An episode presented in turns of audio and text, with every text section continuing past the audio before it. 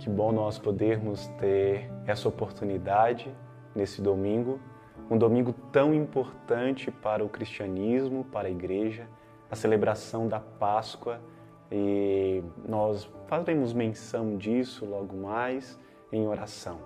Eu quero desejar a você e toda a sua casa, toda a sua família, um excelente momento e que nós possamos juntos meditar na exposição do texto bíblico de logo mais.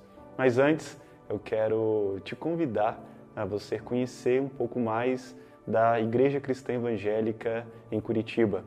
Então, aqui na descrição desse vídeo, nas legendas, nós vamos colocar o site icecuritiba.org. Acesse lá, você vai conhecer um pouco mais da nossa história. E também a todas as nossas redes e mídias sociais, Instagram, o Facebook e o nosso podcast que está também no Spotify e você pode encontrar é, também no YouTube, tá bom?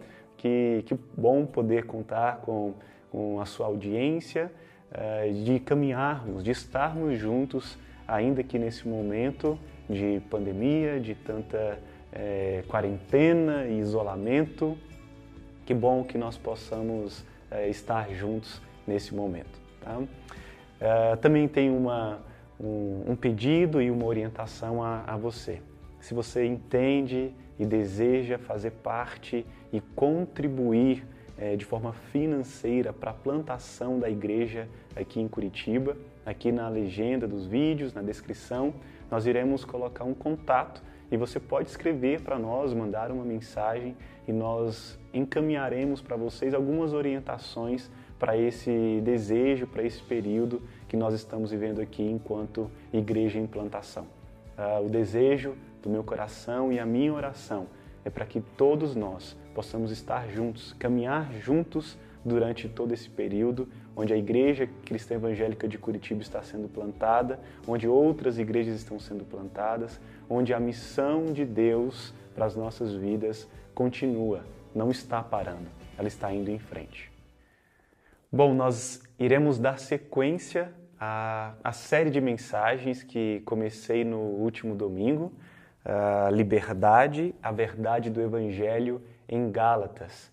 E, e, hoje, a segunda mensagem, eu quero compartilhar com você a incrível, a maravilhosa graça do nosso Deus que foi derramada sobre nós, sobre as nossas vidas.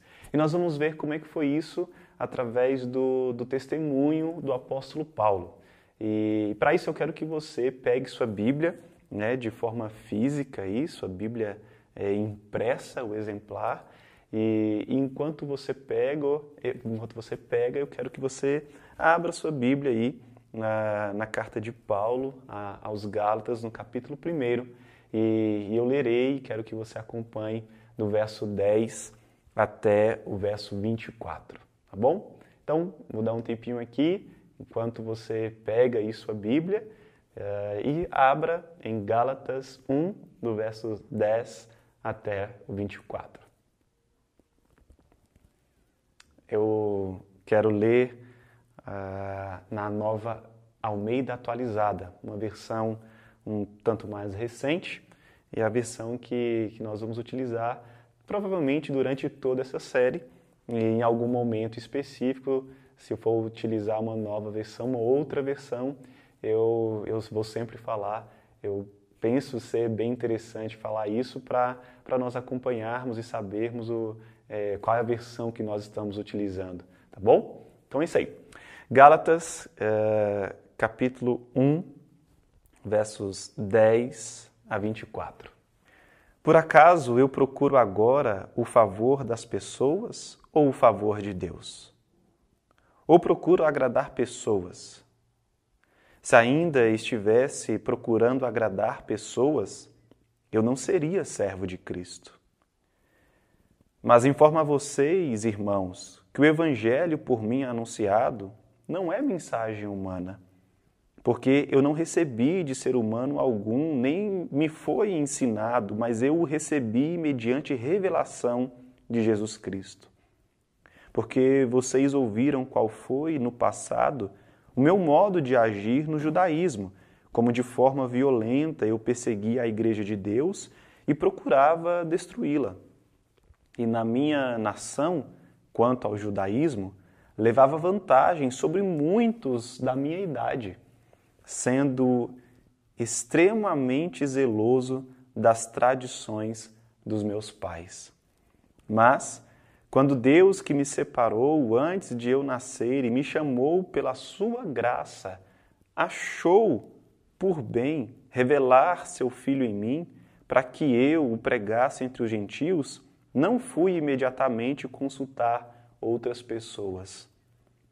Nem fui a Jerusalém para me encontrar com os que já eram apóstolos antes de mim, mas fui para as regiões da Arábia e voltei outra vez para Damasco. Passados três anos, fui a Jerusalém para me encontrar com Cefas e fiquei quinze dias com ele. E não vi outro dos apóstolos a não ser Tiago, o irmão do Senhor. Ora, a respeito do que estou escrevendo a vocês, afirmo diante de Deus que não estou mentindo. Depois fui para as regiões da Síria e da Cilícia, e eu não era conhecido pessoalmente pelas igrejas da Judéia que estão em Cristo. Ouviam somente dizer: Aquele que antes nos perseguia, agora prega a fé que no passado procurava destruir. E glorificavam a Deus a meu respeito. Senhor Deus, obrigado por esta manhã. Obrigado, Senhor, por essa tarde, por essa noite, o momento que cada um na sua casa estiver ouvindo, assistindo, no seu trabalho, é, essa mensagem. Senhor, um domingo de Páscoa como esse, e nós queremos ser gratos pela mensagem do Evangelho de Jesus Cristo, o único e verdadeiro Evangelho. Pai, o texto foi lido e eu peço que o Senhor abençoe esta exposição. Cada pessoa que está ouvindo agora, seja lá qual for o lugar que ela estiver, que o teu nome seja glorificado nesse momento e vidas sejam transformadas para a honra e glória do teu santo nome. Sê conosco, fala conosco, por Jesus. Amém. Bom, uh, a incrível graça, a segunda série ou a segunda mensagem dessa série, Liberdade, a Verdade do Evangelho em Gálatas. É, é um momento muito interessante. Nós iremos finalizar agora o capítulo 1, a exposição do capítulo 1, e nós vemos que Paulo começa a fazer uma, uma confrontação daquelas pessoas que o questionaram lá no versículo 7. Alguns. Mas que alguns são esses? Então, Paulo, no momento de, de mostrar o seu testemunho, de falar aquilo que ele fez e aquilo principalmente que ele havia feito, ele passa a, a compartilhar é, que fez muitas coisas terríveis. Que grandes coisas terríveis Paulo fez. Ele de fato era um, um perseguidor da igreja, alguém que em um momento, é, digamos que no ápice da sua perseguição, consegue uma, uma carta que o libera para poder perseguir e matar cristãos, como nós vemos é, nos Atos do Espírito Santo na vida dos apóstolos e ele consentindo, por exemplo, com a morte do jovem Estevão. Quando Jesus uh, o encontra, ou seja, encontra Paulo na estrada para Damasco, ele já havia matado muita gente inocente. E, e matado uh, pode-se entender tanto do ponto de vista de que ele o fez ou de que ele o permitiu, de que ele mandou que, que aquela pessoa, aquele cristão, fosse morto. Antes da conversão, Paulo era um, um grande cumpridor das regras religiosas. Esse é outro aspecto que ele deixa bem claro uh, na, no seu testemunho, no compartilhar aqui no final uh, desse capítulo 1. É, ele tinha a consciência de que ele era alguém que cumpria de fato todas as regras uh, da, sua, da sua religiosidade do, do judaísmo ele era um homem cheio de orgulho. No entanto, apesar de tudo, ele havia sido não apenas salvo por Cristo, mas também chamado para ser pregador e líder da fé. Esse é Paulo. Esse é o homem que é o chamado último dos apóstolos. Seu depoimento uh, é um testemunho poderoso do coração pulsante do cristianismo, o incrível evangelho da graça. Imaginem só, um homem que estava num extremo da perseguição ao cristianismo, ao povo cristão, e agora de repente ele está do outro lado, sendo trabalhado pelo próprio Deus, chamado pessoalmente, fisicamente pelo próprio Cristo e agora se torna um líder da fé cristã, um pregador do Evangelho de Jesus Cristo. Graça é, e essa, essa incrível graça é o favor imerecido e gratuito de Deus, operando de maneira poderosa na mente e coração para transformar vidas. Paulo é o exemplo claro de que a salvação é somente pela graça, não mediante nosso desempenho moral e nem mediante o nosso desempenho religioso. É somente pela graça. Anos depois, no século XVI, o grande reformador Lutero ele vai defender isso com os cinco solas e uma dessas solas é o somente a graça, a salvação não por desempenho humano, a salvação não por mérito humano, mas a salvação pela graça. C.S. Lewis, uh, um escritor evangélico, defensor do evangelho do início do século XX, uh, certa vez ele disse: o cristianismo deve ser de Deus, pois quem mais poderia tê-lo concebido? É essa fé, essa fé do, do primeiro século, essa fé do século XVI, essa fé do início do século XX, que nos move também hoje, no século XXI, durante esse tempo que nós estamos vivendo, sobretudo agora no meio de uma pandemia. Talvez, melhor, por certo, não vivemos nada parecido nos últimos anos, nas últimas décadas. O que está agora diante de nós é uma oportunidade de experimentarmos e comprovarmos a boa, perfeita e agradável vontade do Senhor. E a vontade de Deus para mim, para você, para os seus, é que sejamos salvos. E nós só podemos ser salvos mediante essa graça, esse favor que nós não merecemos, mas nos foi imputado por meio da morte substitutiva de Jesus Cristo. E num domingo de Páscoa como esse, nós precisamos entender: Jesus morreu, mas Jesus ressuscitou.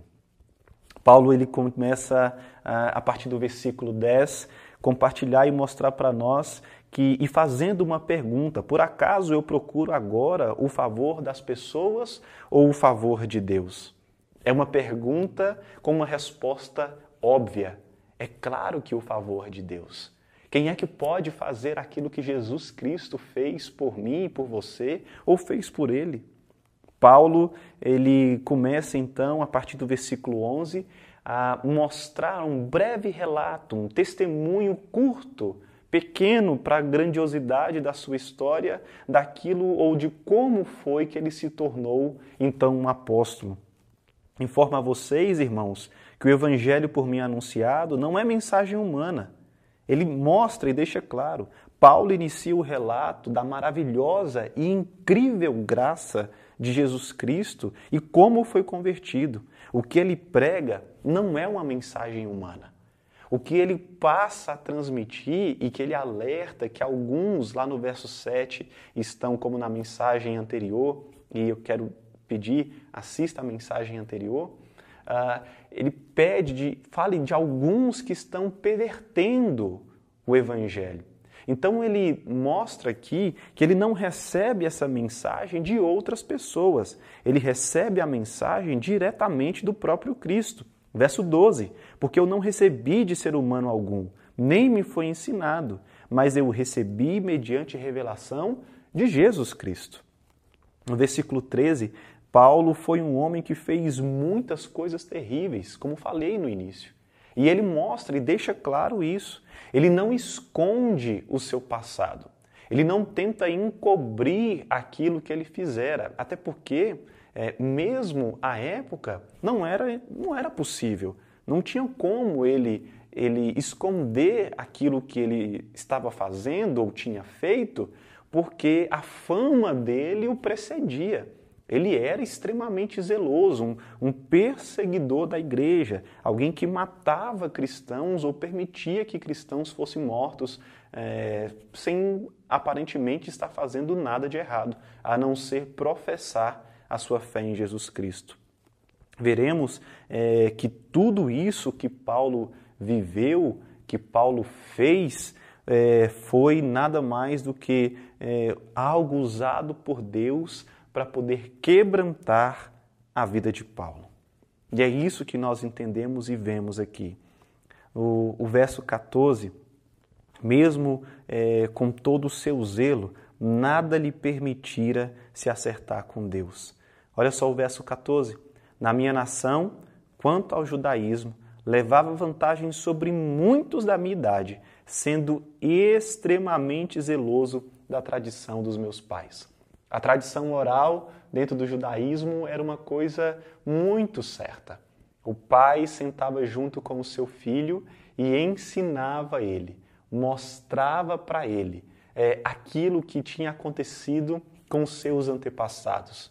Como um bom judeu, um, um hebreu, alguém, um, um judeu, alguém que está ali sendo ensinado é, pelos seus pais e pelos professores também da época, das escolas é, dos rabinos judaicos dentro do judaísmo, é, ele está recebendo toda aquela tradição oral, de forma oral, toda aquela tradição que os seus antepassados viveram.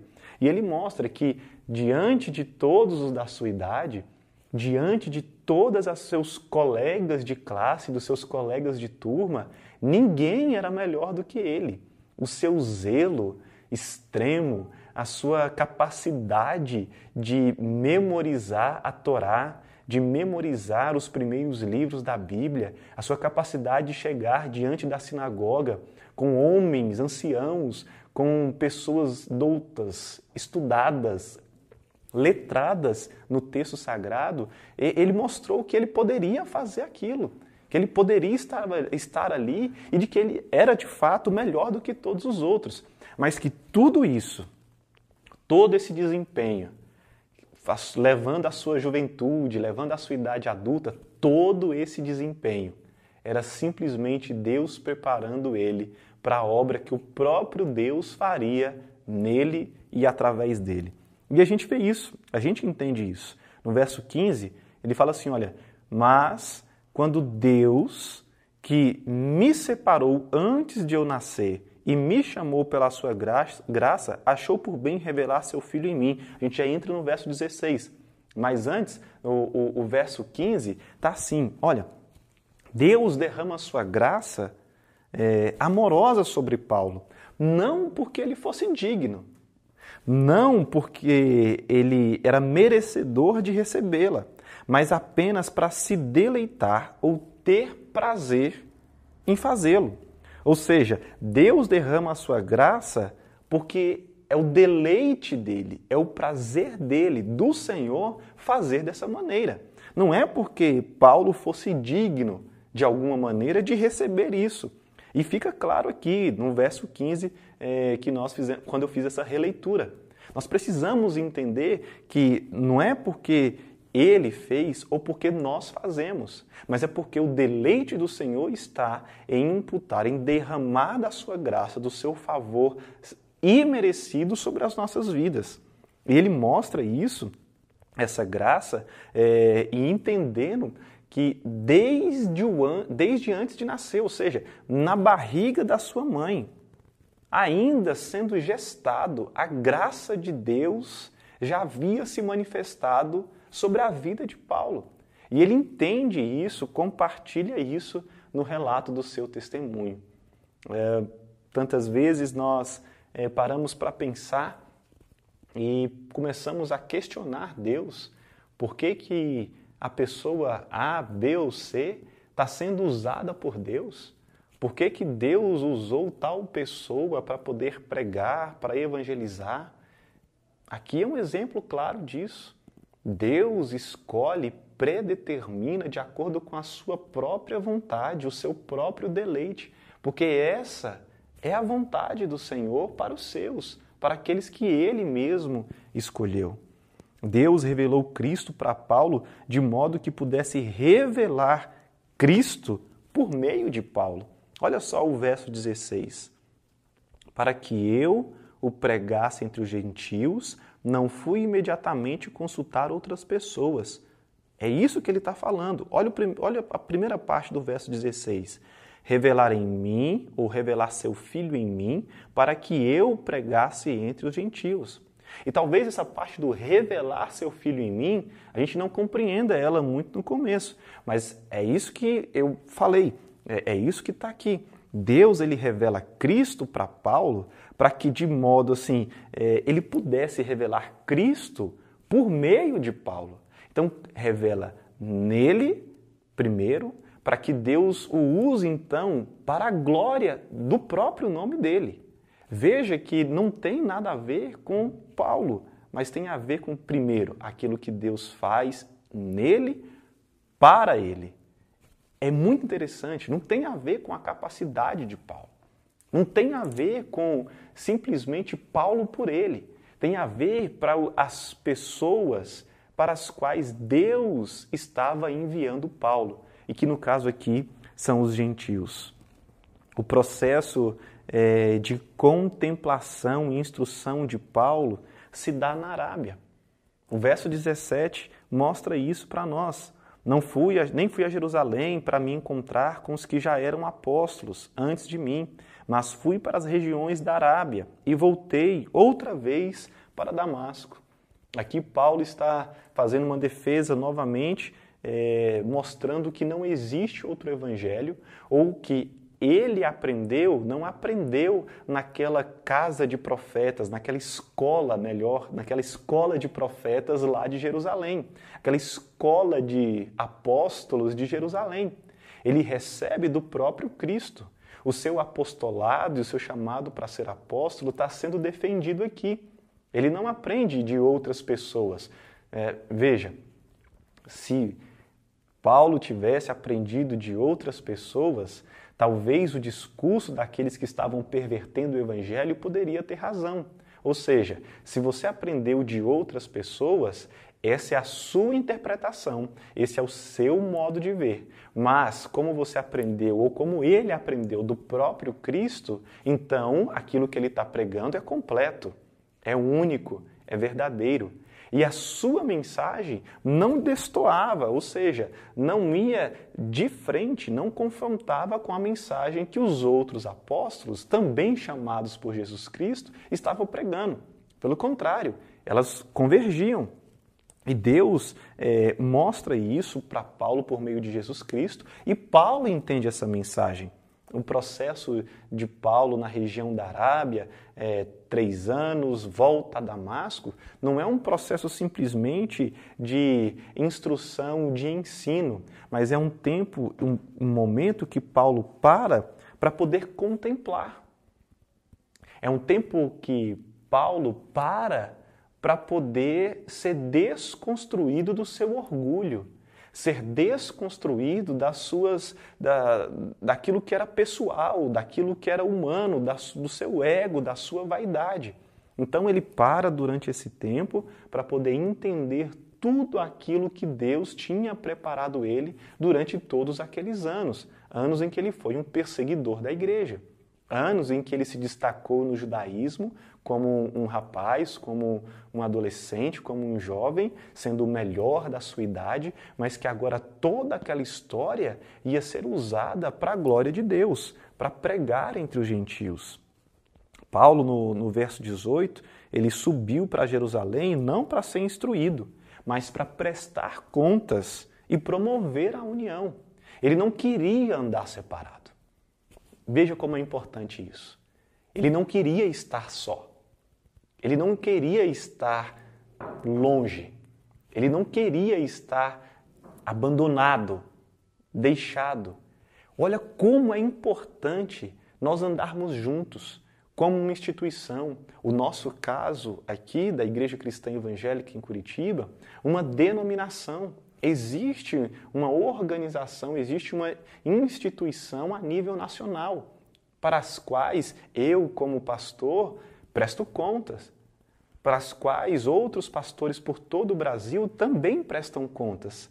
Essa é a ideia da comunhão, da união, da unidade do corpo de Cristo, do qual Cristo é a própria cabeça. Se nós servirmos a Deus, nós precisamos entender isso. E Paulo mostra aqui. Ele vai dizer, nos versículos de 19 a 20, olha, é, eu fiquei por 15 dias com Cefas, que é chamado Pedro, e não encontrei outro não encontrei outro apóstolo, outro discípulo de Jesus Cristo que Jesus chamou, a não ser Tiago, que é o seu irmão, o irmão do Senhor, o irmão de Jesus. Eu não encontrei nenhum além desses dois. Então, como é que eu posso ter recebido ou, ser, ou sido instruído, ensinado é, por homens, sendo que só encontrei esses dois? E, na verdade, eu estou ali, ou vim aqui, essa é a ideia de Paulo, para prestar contas para promover uma união, para estar juntos. A verdade é, do verso 20, ah, ora, a respeito do que estou escrevendo a vocês, afirmo diante de Deus que não estou mentindo. E essa verdade é que vai confrontar aqueles alguns que estavam pervertendo o evangelho. Paulo está diante de Deus afirmando para aquelas pessoas que o que ele está dizendo é a verdade. A verdade o caminho, a vida, que é o próprio Cristo. E é desse Cristo que aparece para Paulo no caminho da estrada de Damasco que ele vai entender, que ele vai compreender, que ele vai passar a viver e viver de forma muito intencional, de uma forma extremamente poderosa, como uma dinamite, como uma bomba que está explodindo agora. E as pessoas vão passar a ouvir aquilo que, que ele tem. É, que ele tem a dizer. Uh, uma primeira coisa que eu quero deixar uh, para você: Deus não nos ama porque somos úteis. Ele nos ama pelo simples fato de que nos ama. E isso fica bem claro aqui. Não é pela nossa utilidade. É porque Ele nos ama. Ele nos ama e ponto. Em segundo lugar, nós vivemos uma época que enfatiza demais a atividade e a realização. E talvez essa época tenha sido, no mínimo, pausada nas últimas semanas. Eu vou repetir: vivemos uma época que enfatiza demais a atividade e a realização. E talvez tenhamos sido parados das últimas semanas. E não é, o suficiente a reflexão e a contemplação. Veja que nos últimos dias de quarentena, onde profissionais estão sendo levados à exaustão, profissionais da saúde, ah, de segurança, eh, nós precisamos entender esse momento eh, de reflexão e de contemplação. Refletir sobre quem é Deus, refletir sobre quem nós somos em Deus, passarmos a contemplar a maravilhosa, a incrível graça de Deus derramada sobre as nossas vidas. Porque, como no primeiro ponto, não é pela nossa utilidade, mas é pelo o quanto Deus é, nos ama, o quanto Deus nos amou. Em terceiro lugar, a mudança na vida de Paulo uh, e seu serviço em favor dos outros não levou as pessoas a tratá-lo como uma celebridade, mas amar a Deus. O verso 24 deixa isso bem claro. E glorificavam a Deus a meu respeito. Nós precisamos entender isso. A mudança promovida pelo Espírito Santo na vida de Paulo não era para que ele ficasse famoso, para que construísse um império, para que tivesse a maior igreja, para que fosse o, o líder, o representante internacional da igreja do Evangelho. Não o testemunho que ele compartilha com aquelas pessoas é, não é para ser uma celebridade, mas é para mostrar e para mostrar aquelas pessoas, para mostrar para aquelas pessoas que elas devem amar a Deus sobre todas as coisas. Eu quero aplicar isso para a sua vida. O cristianismo é um apelo para levarmos nossa vida inteira, mente e coração, a Cristo. O cristianismo não é simplesmente pegar uma parte. É tudo, é completo. Sermos levados a Deus por completo, como vemos aqui no exemplo de Paulo. Cristo não apela só à nossa mente, ele enche o nosso coração. Não é simplesmente uma questão intelectual, é uma questão emocional. É uma questão de eu e você estarmos vivendo intencionalmente, com todos os nossos sentimentos, sentimentalmente ligados e unidos a Deus, para que o nome de Deus seja glorificado, porque Ele nos ama. Só devemos compartilhar o nosso testemunho, só devemos falar de nós, se isso for útil para que outras pessoas entendam o amor de Deus ou como Deus nos ama. Que nós possamos aplicar isso nas nossas mentes.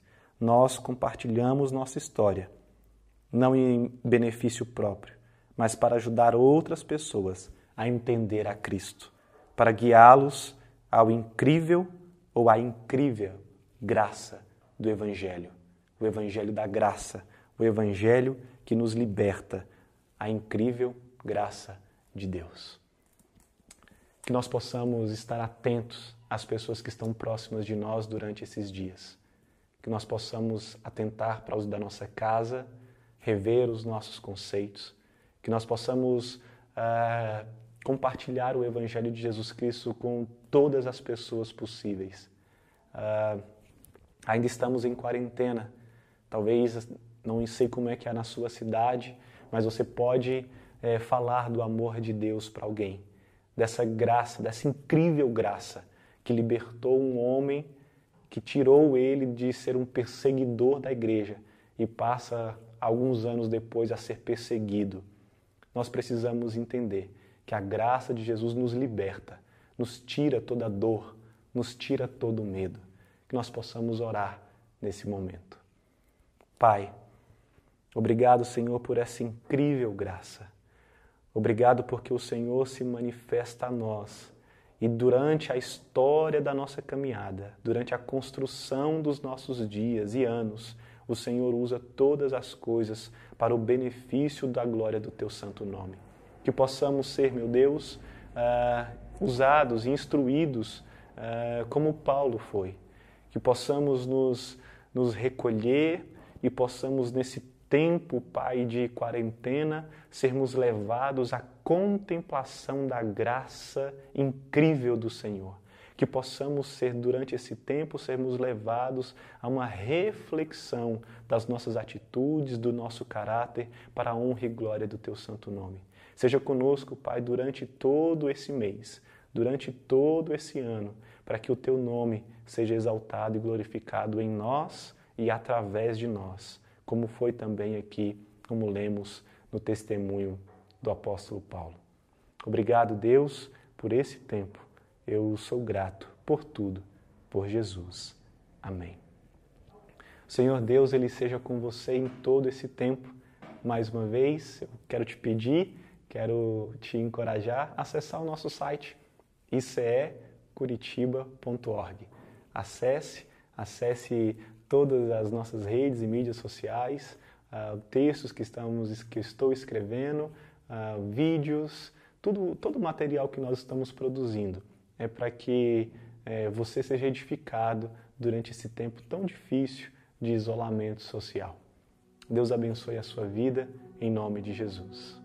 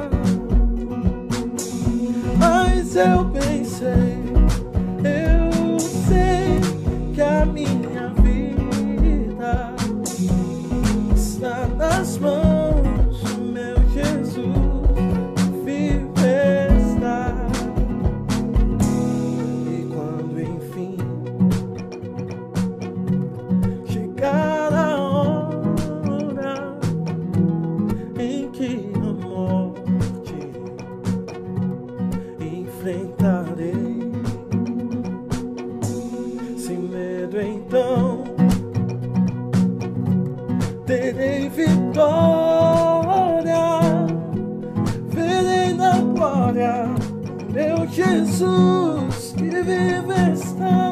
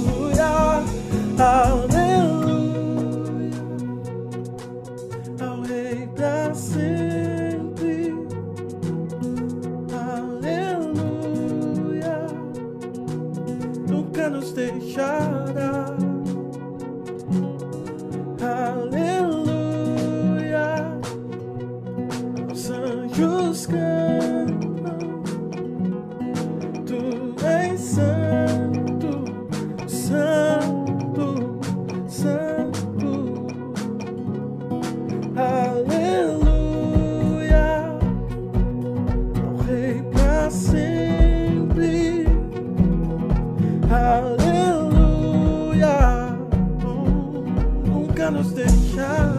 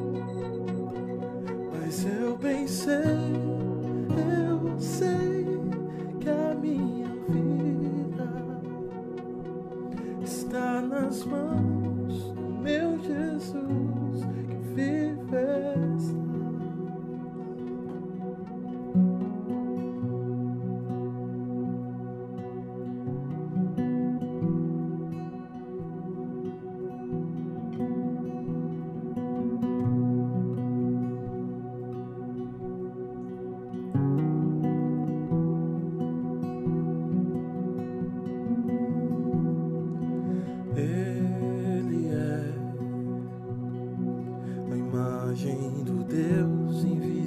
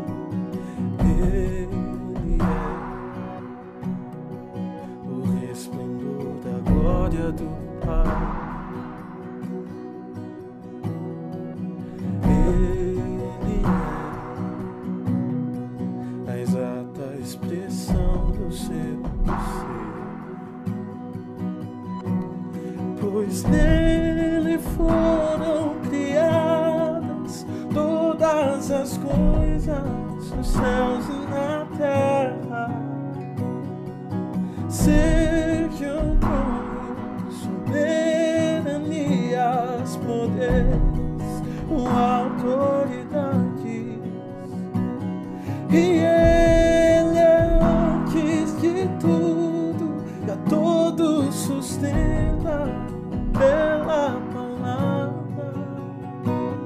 Pois sou